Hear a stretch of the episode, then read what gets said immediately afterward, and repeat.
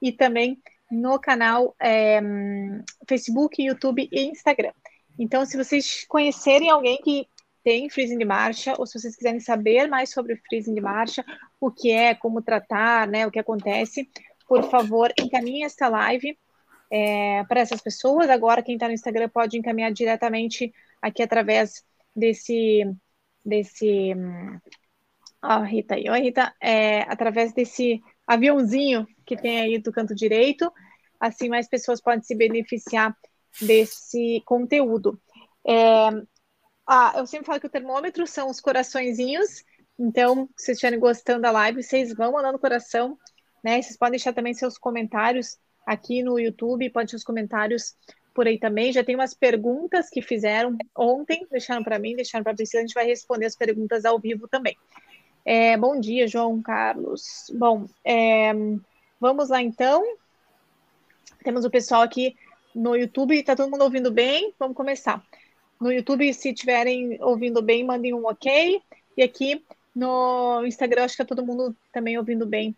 Deixa eu só chamar a Priscila. Priscila, aqui e a gente vai entrar ao vivo com a Priscila.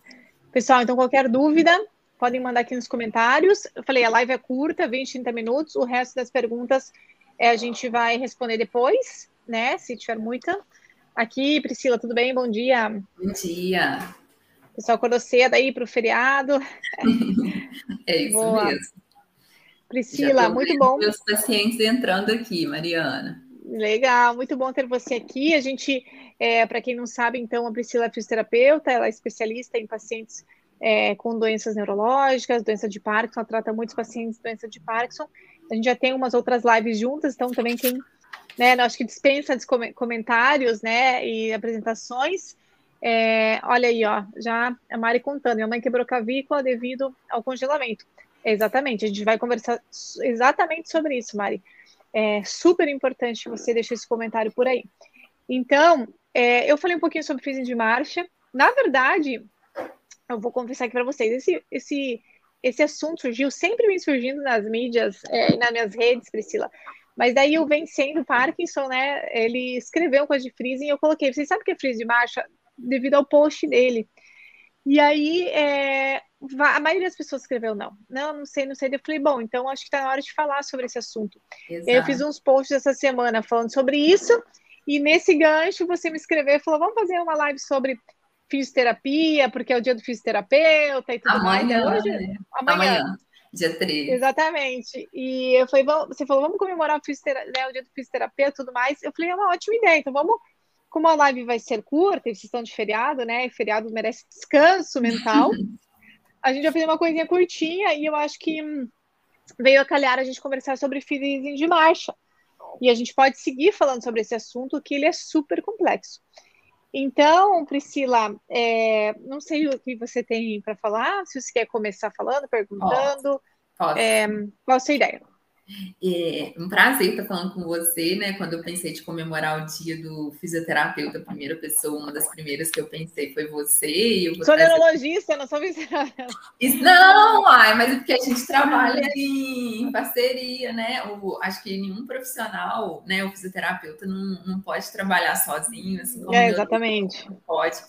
E para o paciente com Parkinson, é super. Para todos os pacientes, é super importante essa abordagem multiprofissional. E aí você ainda comentou comigo que dia 15 é dia do neurologista. Eu é, daqui uns dias. Exatamente, do professor e do neurologista e a gente trabalhando aqui com redes sociais, passando conhecimento, você com seu livro, seus cursos, eu com o meu, acho que a gente também tem esse viés aí de professor, né? E aí, com relação a, ao freezing de marcha, eu achei super interessante esse artigo que você trouxe, né, sobre gerenciar o congelamento da, da marcha, essa revisão que foi lançada em 2022. Até coloquei lá no meu Instagram, quem quiser o link eu posso encaminhar Sim. o artigo. É, porque a gente sabe que o freezing ele é um dos distúrbios mais incapacitantes do paciente com Parkinson, né, Mariana? 80% Exatamente. dos pacientes com Parkinson têm o, o, distúrbio do freezing, que é o congelamento. É, na verdade, o número é um pouquinho menor. É, acho que na, naquele, é, na revisão eles falam esse e a revisão Isso. ela usa. É, na revisão eles falam de 26% a 80%, 26% nos, nos estágios iniciais e 80% nos estágios mais avançados. Né? Então, realmente, a gente pode falar 80%, só isso que eu queria, né? É, hum. Realmente nos casos mais avançados. A gente sabe que nos casos mais avançados, né, com a evolução da doença, a grande maioria dos pacientes vem apresentar, né?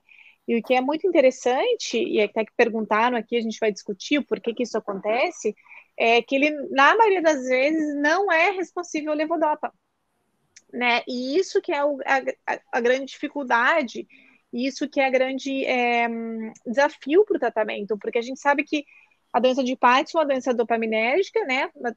né? Grande parte, mas tem outras, outras disfunções de neurotransmissores, e, mas que respondem bem ao tratamento com dopamina. Já o freezing de marcha, na maioria das vezes, não responde bem à dopamina. Aí e aí que tá a questão. De outras estratégias, né? Exatamente. E aí me perguntaram, né? Acho que perguntaram para você. E eu tenho outras perguntas aqui que depois eu trago aqui. Tenho várias perguntas por aqui. Uhum. É, o que, que é né, o freezing de marcha e por que acontece? Você quer falar o que, que é e eu explico o que acontece ou vice-versa? Ah, tá. Pode ser. O freezing de marcha, ele acontece quando, principalmente, né, quando o paciente vai mudar de, de um piso diferente para o outro, é, de um num local que ele vai entrar num lugar mais estreito. Então a gente teve vários relatos desse, né? Um lugar com mais objetos. Então ele percebe aquele desafio, né? O cérebro dele, a Mariana vai explicar melhor essa parte. E aí ele tem um congelamento. Os passos do, do, do paciente com Parkinson já é mais lento, muitas vezes, né? Tem essa tendência uhum. pela doença.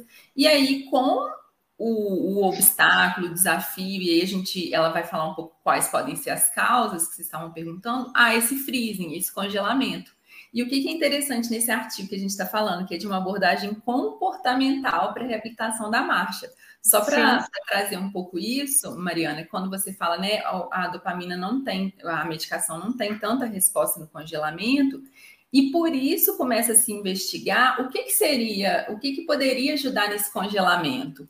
Então, a gente sabe que o treino motor, o treino da marcha, é uma abordagem, mas só ele sozinho. E aí, esse artigo traz muito da abordagem comportamental junto com o treino de marcha. E aí, eu acho Exatamente. Isso, porque a gente sempre conversa, né? a gente já conversou outras vezes, que o medicamento é super importante, mas a gente precisa considerar outros tratamentos. Então, o tratamento, Sim. quando ele considera a questão comportamental junto com o treino da marcha, tem resultados incríveis. E aí, esse congelamento, esse travamento, gera ansiedade, gera medo de sair em público, uhum. gera constrangimento, gera. Né? né? Sim. Porque, às vezes, nesse momento, quando ele trava e vai tentar dar o passo, é que ele pode é, não conseguir levantar o pé e ter uma queda. Eu vou tentar falar de termos também um pouco mais simples, porque eu tenho Sim, claro. é, alunos aqui profissionais, mas tem pacientes meus também. E aí, é, conta pra gente um pouquinho no cérebro, né, Mariana? O que, que acontece nesse momento que dá essa agarrada aí? Então, na verdade, é, não se sabe especificamente o porquê que acontece o freeze de marcha. Realmente, os mecanismos, eles consideram ainda desconhecidos. Mas existem algumas hipóteses, né? Por que, que o freezing de marcha, por que, que não responde ao levodopa? Eles acreditam que é, há um envolvimento cognitivo associado a esse freeze de marcha. E a gente sabe que a marcha, ou seja, o ato de caminhar, ele envolve muitos circuitos, não é um circuito só. Então, o ato de você iniciar a marcha, então de você ter essa é, é, o planejamento e a iniciação do movimento pode ser acontece na verdade na região frontal. Depois nós temos o controle do movimento e refinamento do movimento que acontece na parte dos gânglios da base. E depois tem outras partes envolvidas, como por exemplo o tronco cerebral, né? Toda a parte do tronco cerebral, que é da parte de reconhecimento daquele passo. Também tem a parte da coluna dorsal é, é, associado. Então são diversas vias, diversos tratos, diversos circuitos, principalmente no, dopamina, norep, é, norepinefrina, é, envolvidos na parte de iniciação, na parte de controle, na parte de planejamento, na parte de, desse movimento. Então você Só vê algo que é muito complexo. Mariana. Alguém tá. falou que está dando eco aqui, eu não sei se, se vocês Eu estou ouvindo tá super bem. Ouvindo. Eu também. Eu estou ouvindo bem. Talvez é. seja lá na Leda, tem né? Um pouquinho, tem, um pouquinho, tem um pouquinho de eco aí. É... A Mas tudo bem. Falou. Uhum. Acho bem. que tá dando para entender, né, pessoal? Eu tô gostando dessa explicação, é isso, né? O cérebro da gente é maravilhoso. Tô ouvindo né? bem. Então é algo bem mais complexo do que a gente imagina, né? É, realmente não, não estão envolvidos apenas os circuitos do ganglio da base, que é onde controlamos é, as outras partes. Sim, tem eco. Eco quando eu falo, quando a Priscila fala, ou nos dois? Por favor, se puderem responder. É, é fala da doutora Mariana. Bom, gente, não sei o que fazer. Eu vou continuar aqui. Quem Você quiser, quer... migra lá para o YouTube. Quem sabe eu no YouTube fiz... não tem eco. Eu fiz assim, é... Mariana. Eu deixei o meu celular no, no não, tá baixo. tudo certo. Tá tudo, ah, tá tudo igual a sempre. Eu nem tô com o celular, ele tá plugado no microfone. Beleza. Então, tá tudo certo. Se quiserem ouvir, talvez com mais nitidez, vocês vão lá para o YouTube, tá bom? O link é, tá por aí nos stories. Só depois vocês assistem lá também. Então, é, gente, então isso acontece. Existem diversas circuitarias envolvidas é, para o ato de começar, iniciar, planejar e realizar o movimento. Então, é por isso que a gente não sabe exatamente o mecanismo. Aí me perguntaram, uma das perguntas é, é o freezing é igual ao off? Freezing é estar off? E na verdade é não. Temos quase 20 pessoas, né? 16 pessoas. Ó, aqui no YouTube tá melhor, a Mari mudou para lá. Meu canal do YouTube, doutora Mariana Neurologista. Migrem para lá que tá melhor, eu acho. É, então, gente, é, o que acontece? O freezing não é igual ao off. No freeze, o que acontece? Acontece realmente um congelamento de marcha, onde o paciente não consegue, digamos, tirar o pé do chão. Não consegue, na maioria das vezes, iniciar aquele movimento. Mas o resto do corpo aparentemente estariam ok, certo? No off, tudo fica travado, teu corpo inteiro. Então, realmente, é, não é a mesma coisa e não é possivelmente pelo mesmo mecanismo de ação que acontece. É, outra pergunta que me fizeram é se é, quando a pessoa está ansiosa ou se quando tem um susto, é, vamos ler aqui o comentário da Cíntia, é, né, ou quando tem algum estresse, se pode dar freezing? Pode. Pânico, então crise de pânico, ansiedade, estresse, pode paralisar e dar esse freezing de marcha. Então, o freezing, ele normalmente acontece, pode acontecer em qualquer momento da doença de Parkinson, principalmente em estágios mais avançados da doença, e ele é quando o movimento é hábito súbito, que dura normalmente alguns segundos, quando o paciente não consegue movimentar os pés para frente, ou seja, continuar uma caminhada. Principalmente quando ele inicia uma caminhada, quando o paciente se vira, então a gente chama freezing de turning, então o paciente vira para mudar de sentido, daí ele trava, né, freezing e cai, ou quando o paciente passa por alguns obstáculos. Então, passa por uma porta, ou quando ele está, por exemplo, numa sala e tem muita cadeira, sofá. Então, tem muita. É, eles falam que o freezing é algo também de percepção, cognição, percepção espa é, espacial, né? Então, o paciente fica meio travado, não sabe para onde ir, e aqueles, é, aqueles objetos, realmente aqueles obstáculos, podem causar um freezing, um momento de freezing. É.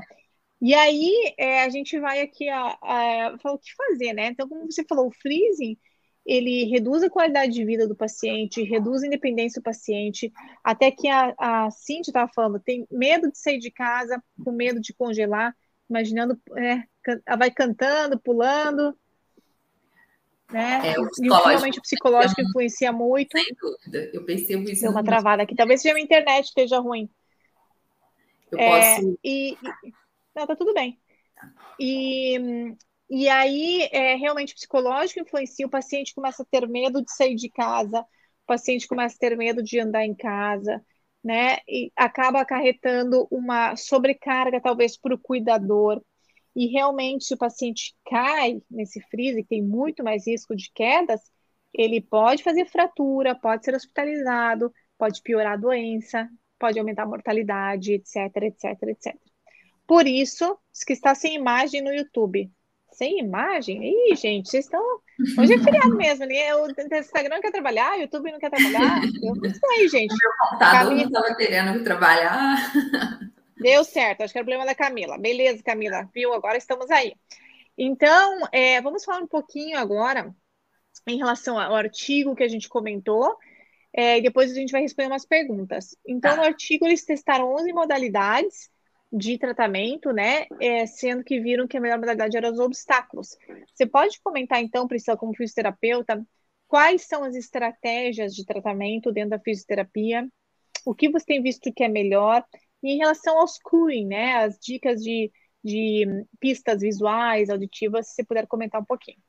Ótimo, excelente, Mariana. Fico feliz de poder falar desse assunto que interfere tanto na qualidade de vida dos meus pacientes, dos seus, né, de quem está assistindo uhum. Gente aqui, por aumentar a chance de quedas, como você falou, trazer essas questões de, de medo de sair. Quanto maior o medo, então a gente sabe, né, que tem a catastrofização, o pensamento catastrófico. Então, quanto maior o medo, aquilo paralisa mais a gente, que é. E aí, quando você fala também de mudar, de, de iniciar o passo e acontece também na mudança de piso. Então, por isso a gente usa pistas visuais. Mas eu vou falar um pouquinho sobre o artigo, que foi uma meta-análise, que foi para comparar diferentes intervenções comportamentais para melhorar o congelamento na marcha. Como a Mariana falou, a gente tem evidências que o leve dopa não consegue fazer tanto essa melhora por ser uma questão muito complexa, de muitas circuitarias. E aí a gente pensa nesse estudo que é trazer o que, que seria eficaz visto que só a medicação não é. E aí ele comparou, como ela falou, 11 é, tratamentos. E aí a gente, ele, esse estudo incluiu 36 estudos, o que vai dar, quando você soma todo mundo, 1.454 pacientes, porque uma meta-análise é um estudo que leva em consideração vários outros estudos. No meu doutorado... Foi muito bom, né? Foi um estudo muito, muito bom. bom. A meta-análise é um estudo, quando a gente pensa em níveis de evidência, é um dos primeiros lá, né? Porque ele vai considerar vários outros para chegar numa conclusão. No meu doutorado, inclusive, eu publiquei uma meta-análise também. E aí a meta-análise tem um trabalhinho aí, quem é meu aluno, quem é pesquisador sabe, mas que o resultado ajuda muito a gente como clínico, né, Mariana, para tomar é. as melhores decisões. Então, ele percebeu que várias é, é, intervenções comportamentais ajudam no freezing, no congelamento de marcha, que é o treinamento com obstáculo, que a Mariana falou, que ficou em primeiro lugar, assim, mas os outros também com boas evidências. O que é o treinamento com obstáculo? Eu até coloquei no meu story agora de uma, uma, uma educadora física que você compartilhou, um idoso treinando marcha com cones. Então. Sim, ela é muito boa. Uhum. Isso. E por que, que a gente faz isso? A gente, como fisioterapeuta, educador físico, porque a gente simula o ambiente da vida real aonde o paciente tem o freezing. Então, não é que a Mariana falou que um lugar com muitas cadeiras, com muitos obstáculos, o paciente congela, não consegue dar o passo. A gente vai trazer para um ambiente seguro e controlado, que é o local da terapia, da fisioterapia, treinar esses desafios. Então, às vezes, as pessoas pensam assim, ah, ali, fisioterapeuta colocou um monte de cone, tá mandando o paciente andar sem motivo. Não, tem muito estudo por trás disso. Com certeza, é sensacional. Né? E é muito legal. Eu uhum. gosto muito quando a gente pode pensar em questões para além da medicação. A medicação é muito boa, mas a gente precisa Sim. também usar os outros recursos, né? Que a gente Sim. estuda tanto para pensar. Então, a gente usa cones, a gente usa outros obstáculos. É, às vezes o paciente congela em superfícies instáveis uhum. e é onde tem mais chance de ter quedas e desequilíbrio. Então, às vezes a gente coloca uma almofada para ele passar por cima. A gente coloca um degrau, porque pode ser que ele congele no degrau. Uhum. É, a gente também pode usar o segundo, a segunda intervenção que teve bons resultados, o treinamento de marcha com esteira. Por quê? A esteira ela já tem um ritmo, né, Mariana? Você que gosta de fazer exercício. Então ela vai dar uma cadência. Não tá me ouvindo? Ah, eu não tô te ouvindo. Mariana.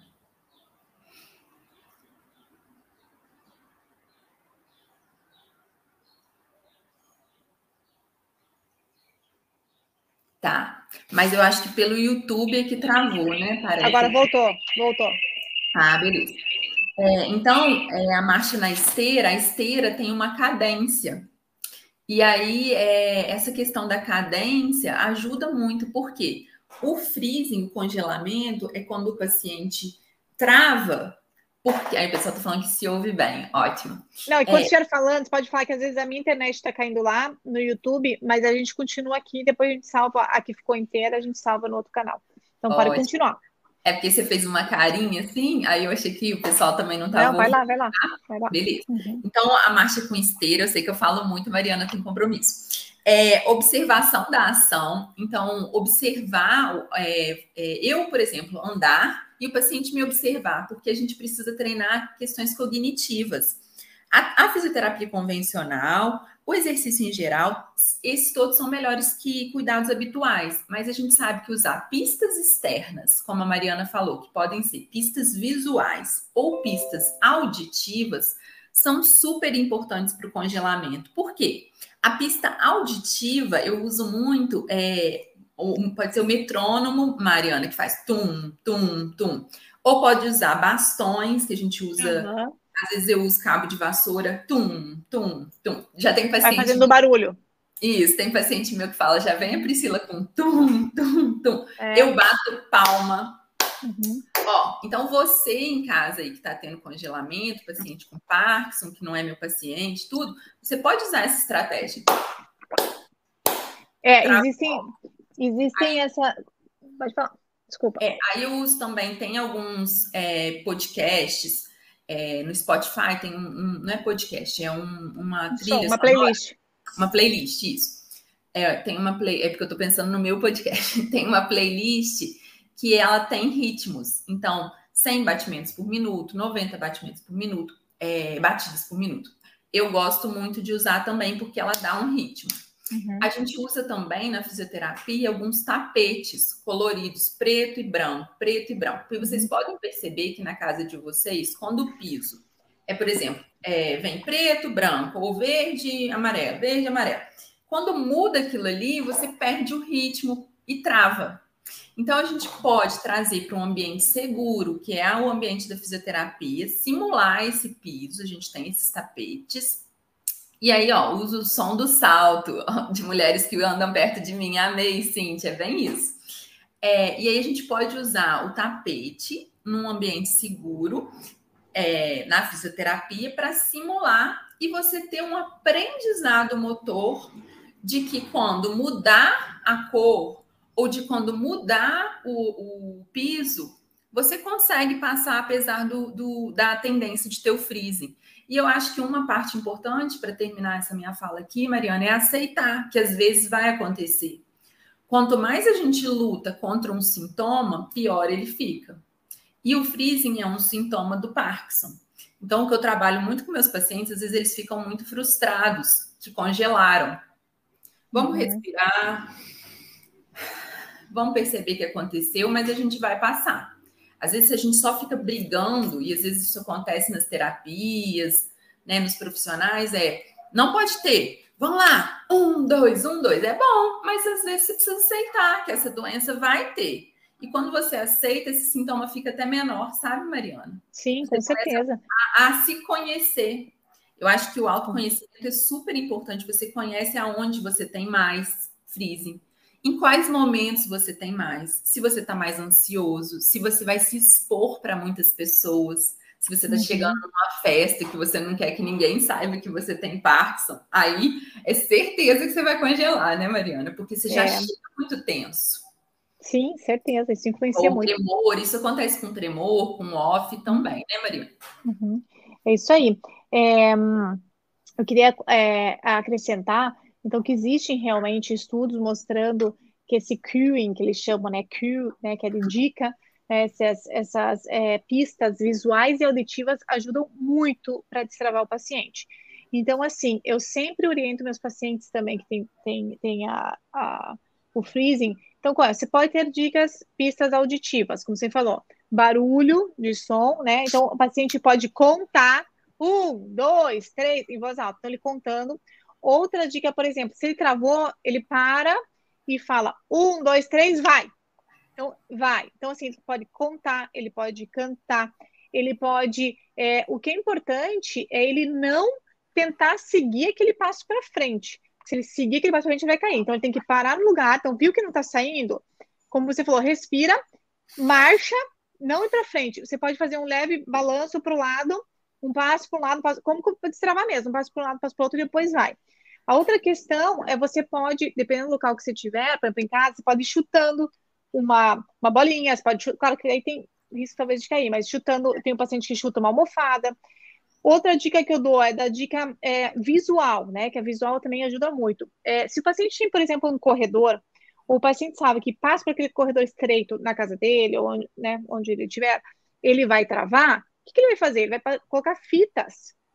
Eu oriento o paciente a colocar fitas de. É, não precisa ser silver tape. É, é, adesiva, fita, fita adesiva, fita de. Ah, esqueci aquela branquinha lá. Fugiu o nome.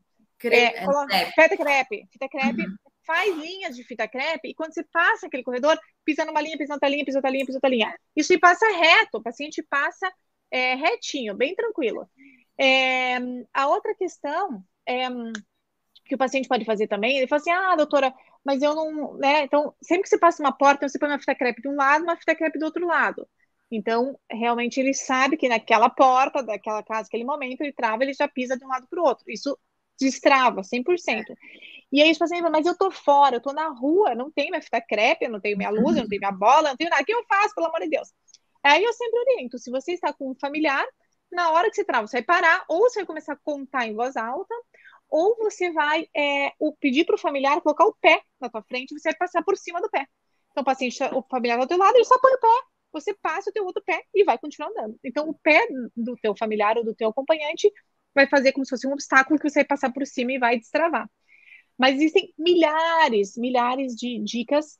É, a outra, né, que surgiu um longo tempo, é de treinamento. Então, não sei se você já chegou a usar aquele óculos que fazia as pistas visuais. Uhum, uhum. Então, tem o óculos, você pode treinar. Então, aquele óculos, ele mostrou, agora não sei se estão usando muito, mas aquele óculos com o treinamento mostrou que podia ter uma melhora, um treinamento melhor, que era bem isso que você falou, branco e preto, branco e preto, branco e é. preto.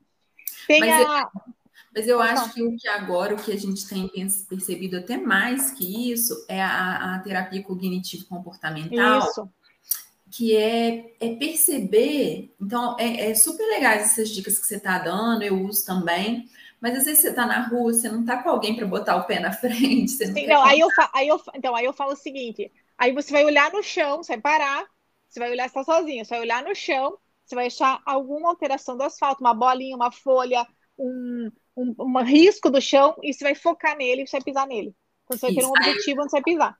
Né? É, aí o que eu estava dizendo é a gente na terapia cognitivo-comportamental, que eu, eu, estudo bastante também, é a gente perceber que esse sintoma acontece. E eu vou uhum. lutar contra ele, ou eu vou aceitar que ele está ali e que ele vai passar. Sim. Eu posso usar estratégias, né? A, a Cognitivo usa muito estratégias, a gente treina a marcha com obstáculos para isso, mas tem um passo anterior. É aceitar sim, essa, sim, essa, essa é. doença é. e, né, que é uma doença chata, que tem sintomas motores, não motores, mas quanto mais eu lutar contra ela, certeza que o freezing vai ser maior. É. E aí tinha uma transparecer para as outras é, pessoas. Claro que eu estou tendo além, é, não é só porque eu não quero, é porque eu posso cair, porque é realmente constrangedor. Claro, Mas claro. se você perceber, olha, tive um freezing. O primeiro passo é você perceber que teve um freezing, porque o que, que acontece? As pessoas às vezes confundem se é freezing ou se é off, né, é, Mariana? Claro. Você falou, uhum. a maioria das pessoas no seu Instagram que você fala só sobre Parkinson não sabiam o que, que era freezing. Olha é. que, que, que dica importante para a gente passar o conhecimento. Claro. É, então, é, quando você sabe o que está acontecendo no seu corpo, é o primeiro passo mais importante. Acho que agora a gente está no YouTube. É, eu Caiu conheço o seu corpo. Não, é só deu uma travadinha, só deu tá, uma travadinha. Deixa eu te interromper. Eu peço desculpa de te interromper, é, realmente, porque eu tenho só cinco minutos. Preciso, na verdade, observar está sendo agora.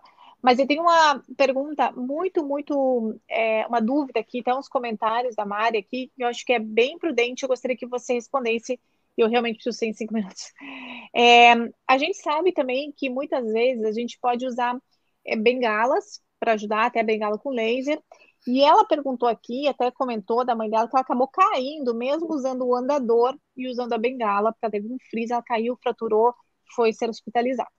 Então, acho que essa é uma pergunta super é, importante a gente falar, eu quero falar aqui, e depois tem oito perguntas no, no meu chat. Eu vou responder nos stories hoje, tá? As perguntas vocês fizeram no direct do Instagram.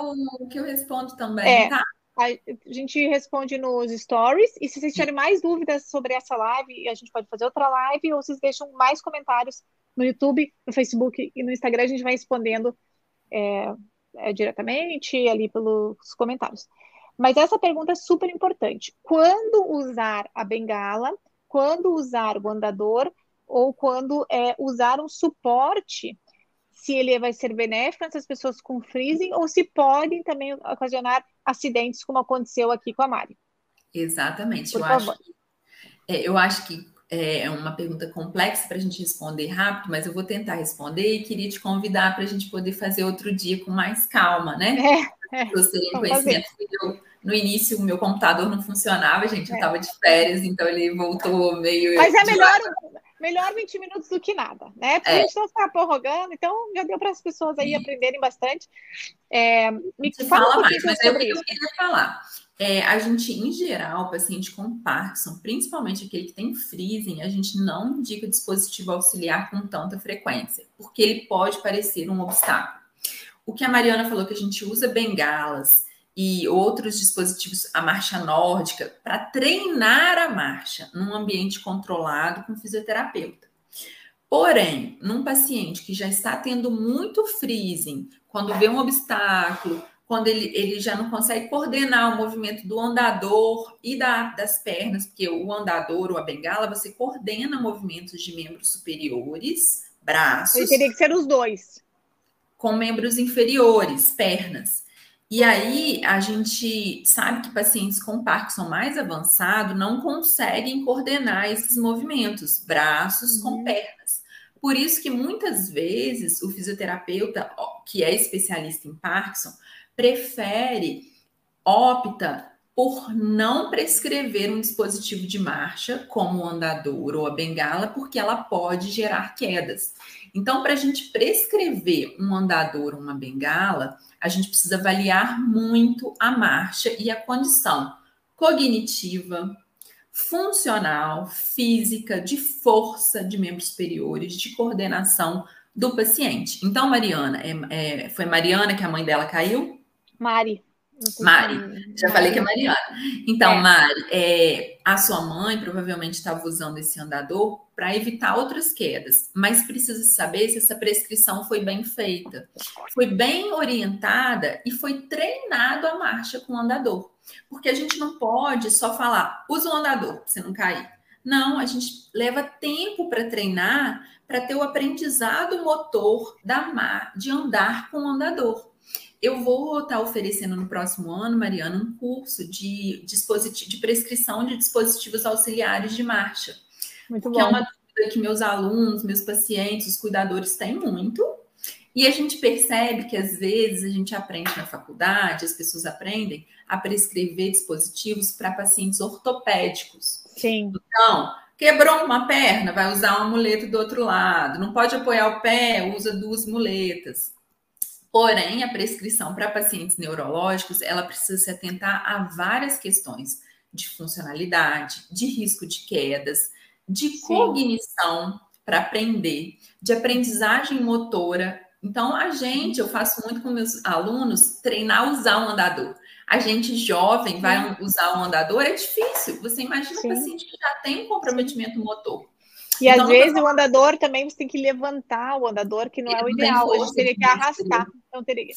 É, a outra questão bem interessante, você falou das bengalas, né? Que realmente só uma pode trabalhar, né? Você falou muito de duas bengalas. Aí eu mas lembrei aí muito... é um, Mas aí é um treino motor. Mais difícil, não... claro.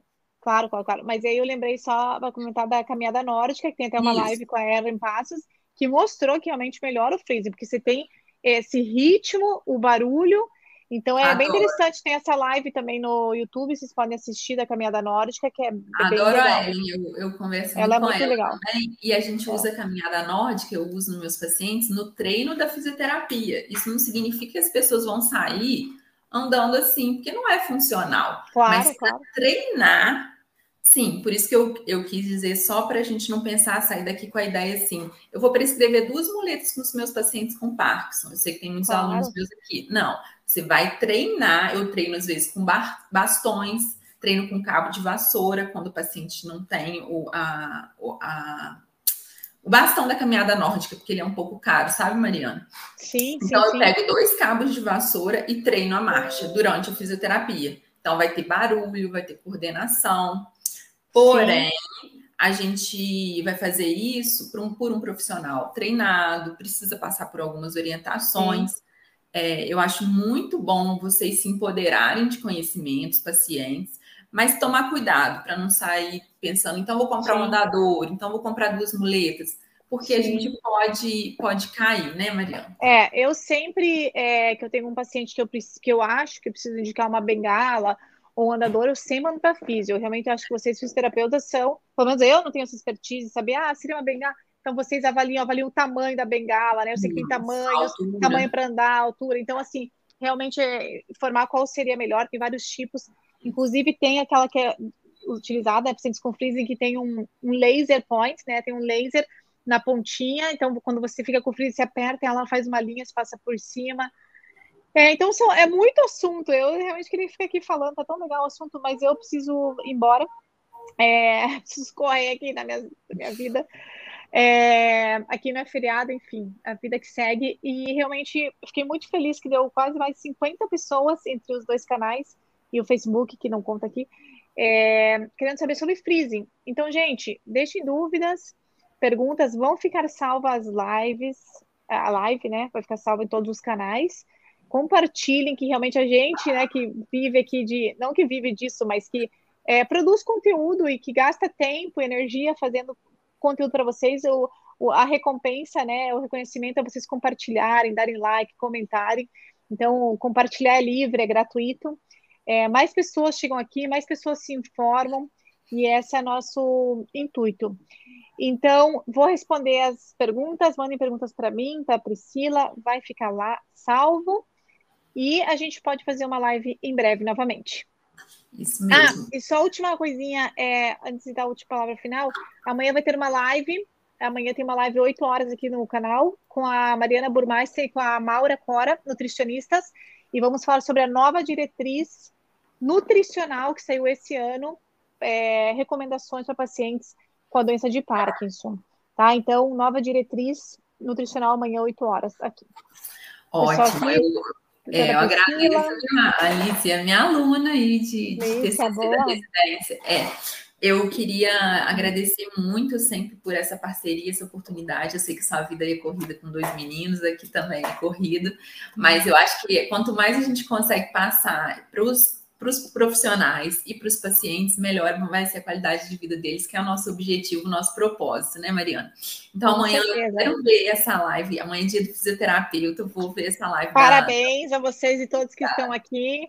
Parabéns a todos os fisioterapeutas. Realmente, vocês fazem um trabalho primordial aí nos pacientes com doença de Parkinson. Então, deixo aqui já o meu Parabéns. Obrigada. É tão bom a gente ser, poder ser valorizado, trabalhar assim, com uma neurologista que tem essa é médica e tem esse pensamento aberto. E aí amanhã ela vai estar falando com, com uma, uma nutricionista, isso para mim é sensacional, porque para mim, o meu trabalho também faz muita diferença, a questão nutricional. E nove e meia eu vou estar fazendo uma meditação e padrões respiratórios com uma professora de yoga incrível, que eu conheci lá em Trindade, que eu estava de férias, ah, sabe? E aí ela, ela, a gente vai poder parar um pouquinho para se cuidar, porque eu percebo que os fisioterapeutas e os profissionais de saúde, né, estão muito cansados depois dessa pandemia. E acho que a gente vai poder ir de tudo, né, da vida corrida. Acho que amanhã, nove e meia, então depois que vocês virem a live da Mariana, entram lá aí no vai meu... um, depois um para outro. Vai para outro. Perfeito. Trabalhar um pouquinho, respirar, se cuidar, porque a gente cuida, cuida do outro, precisa cuidar da gente, né? Com certeza. Grande abraço, pessoal. Obrigada, Priscila. Bom dia para vocês. Tchau, Ótimo tchau. Beijo. dia. Tchau. Tchau. Ótimo tchau, tchau. feriado. Bom feriado. Até.